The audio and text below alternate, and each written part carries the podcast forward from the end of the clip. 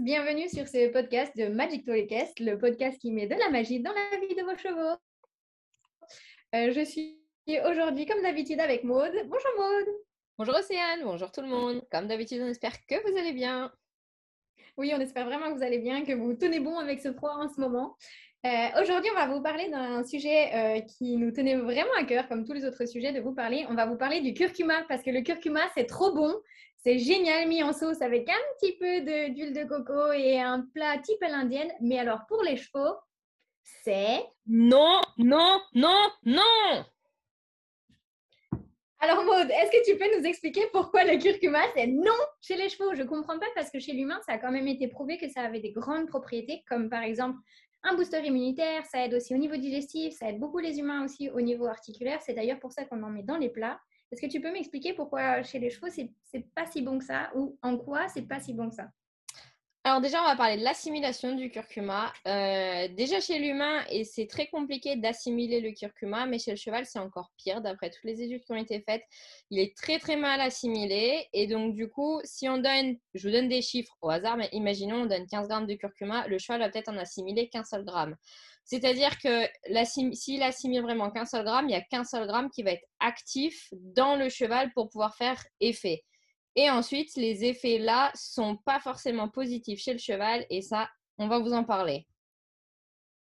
Ok, merci beaucoup pour ces, informations. Est-ce que tu as des données précises, par exemple, à, nous fournir pour qu'on puisse comprendre un petit peu plus euh, les impacts donc, du curcuma et euh, des chevaux et en tout cas euh, comprendre un petit peu la différence entre ce qui est vendu comme propriété du curcuma pour les chevaux et la réalité?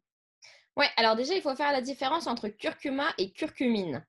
La curcumine, c'est l'ingrédient actif du curcuma. C'est vraiment ce qui va avoir l'effet anti-inflammatoire, antibactérien, même antioxydant qu'on va retrouver. Donc après, ces vertus qu'on va retrouver chez les humains, par exemple, quand on mange du curcuma. Euh, la curcumine, il faut savoir qu'elle est trouvée en plus ou moins grande quantité dans le curcuma. Tout va dépendre de la qualité du curcuma, de comment il a été conservé, d'où il vient, si c'est la racine qui a été prise ou pas. Donc, un bon curcuma, il peut être dosé à 95% de curcumine, ce qui est super. Mais par contre, un mauvais curcuma peut être dosé qu'à 3%.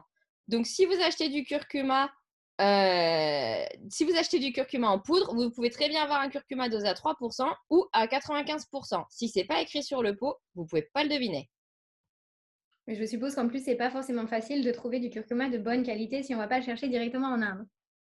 C'est ça. Et encore même en Inde, maintenant le curcuma est tellement à la mode que même en Inde, le curcuma commence à être de moins en moins bonne qualité parce qu'ils en produisent beaucoup trop. Et en plus, alors après, ça va être euh, très marketing aussi. Les curcumas de bonne qualité en général, ils vont vous le noter sur la boîte, composition titrée à tel pourcentage de curcumine parce que c'est beaucoup plus vendeur. Mmh. Et j'avais vu une étude, enfin pas une étude, excuse-moi, j'avais vu sur un article que le curcuma, il était en assimilant avec du, poivre noir ou alors de la piperine, c'était ça qui permettait au cheval de l'assimiler mieux. Est-ce que tu peux me confirmer ça ou du coup pas? Alors là, on a deux problèmes. On a ce qu'on compare le curcuma, l'assimilation entre l'humain et le cheval, et le problème du poivre noir et de la piperine. Donc la piperine, c'est comme la curcumine, en fait, c'est l'ingrédient actif du poivre noir. C'est ça qui a les, vertus euh, antioxydantes, etc. Quand on met du poivre noir avec du curcuma, on utilise des ingrédients de base et non pas les ingrédients actifs. Donc la piperine, elle peut aussi être dosée très fort ou très bas. Son taux peut être très bas, comme la curcumine dans le curcuma. Donc si on donne de la piperine et de la curcumine chez l'humain et chez le cheval, il y a des études qui ont prouvé que ça pouvait améliorer, ça pouvait, attention, c'est pas toujours, ça dépend vraiment de la qualité des ingrédients, ça peut améliorer l'assimilation, pardon. Mais par contre, si on donne de la curcumine et du poivre noir, on n'avait aucun effet parce que les ingrédients actifs n'étaient pas en aussi grande quantité. Ok, merci beaucoup pour ces infos. Et euh, du coup, j'avais encore une question complémentaire par rapport aux effets du curcuma. C'est vrai que le curcuma est quand même souvent recommandé pour euh, les problèmes articulaires et les problèmes digestifs. Il me semble que tu as des données à nous fournir, notamment sur l'aspect digestif.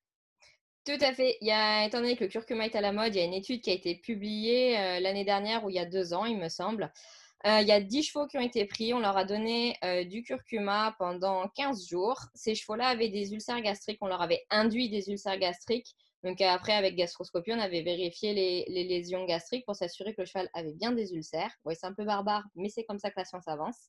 Et on leur avait donné du curcuma pour voir l'effet que ça avait sur ces lésions. Donc est-ce que c'est les améliorer ou pas? 80% des chevaux ont noté une légère amélioration. Par contre, ce qu'il faut noter, c'est qu'il y a 20% des chevaux qui sont partis en hémorragie gastrique. Ça veut dire que les lésions, elles se sont complètement ouvertes dans l'estomac et que le cheval saignait.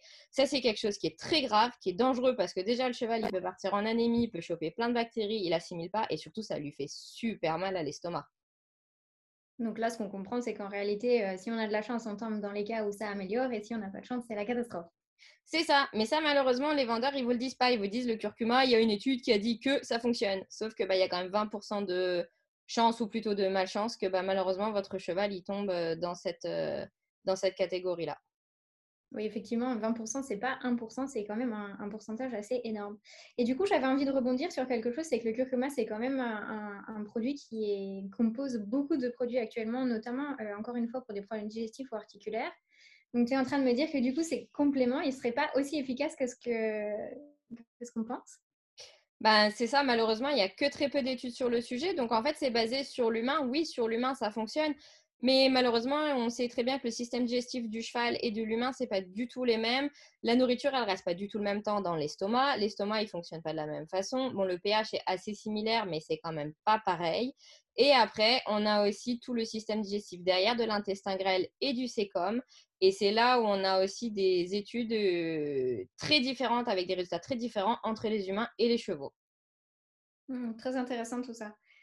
Du coup, moi j'avais envie aussi de, parler de choses que je, pense qu'on ne parle pas suffisamment, notamment avec le curcuma. C'est effectivement à la mode et c'est conseillé par beaucoup de gens. On voit aussi beaucoup d'articles sur Internet. Donc il y a quelque chose que j'avais envie de vous, vous conseiller, c'est de mettre le curcuma dans vos plats perso parce que c'est super bon. Mais alors, euh, évitez les compléments qui sont composés de curcuma ou qui apportent du curcuma parce qu'on vous a déjà donné les éléments. Mais surtout, essayez d'aller chercher les informations à la source. Allez voir les études quand les articles parlent d'études qui ont montré que ça aidait le foie, les articulations. Tout à l'heure, on, on regardait justement sur Internet, euh, avant de vous, faire ce podcast, un petit peu ce qui pouvait circuler sur Internet. Alors déjà, on était un petit peu choqués de, trouver des sites qui sont vendeurs de, compléments et qui sont aussi animés par des vétérinaires qui mettent un article euh, en disant euh, oui, ça aide ci, ça aide ça, mais du coup sans lien, sans lien avec des études derrière et en même temps sans lien en mettant justement l'étude dont on vous a parlé juste avant, donc les risques encourus par, par les chevaux on a été assez choqués de voir que finalement, euh, les données ne sont pas 100% euh, données, en tout cas aux consommateurs. Et du coup, c'est quelque chose qu'on avait envie de vous partager, de vous dire de faire super attention parce que oui, le curcuma, c'est à la mode. Oui, vous avez peut-être l'impression que ça marche quand vous allez donner du curcuma, mais en fait, par moment, il faut un petit peu faire attention à ce que vous avez l'impression que ça a comme effet et ce que ça a réellement comme effet. Parce que c'est pas parce que vous avez le sentiment que ça fonctionne que ça fonctionne réellement, ou en tout cas que ça ne détériore pas quelque chose derrière. Parce que peut-être que ça va améliorer un peu votre confort articulaire, mais si c'est pour que ça défonce la flore de votre cheval derrière, bon, vous n'êtes pas gagnant. Il y a aussi quelque chose qui vous d'ailleurs, attention. Océane, je te coupe. D'ailleurs, en effet, le curcuma chez l'humain, c'est donné pour améliorer la flore intestinale parce que c'est un antibactérien puissant et très souvent on a des petites bactéries dans la flore intestinale. Et chez le cheval, il y a une étude qui a été faite où malheureusement ça empirer les... la flore intestinale. C'est-à-dire que la flore intestinale s'est dégradée encore plus, que les mauvaises bactéries se sont développées et que les bonnes, elles, ont disparu.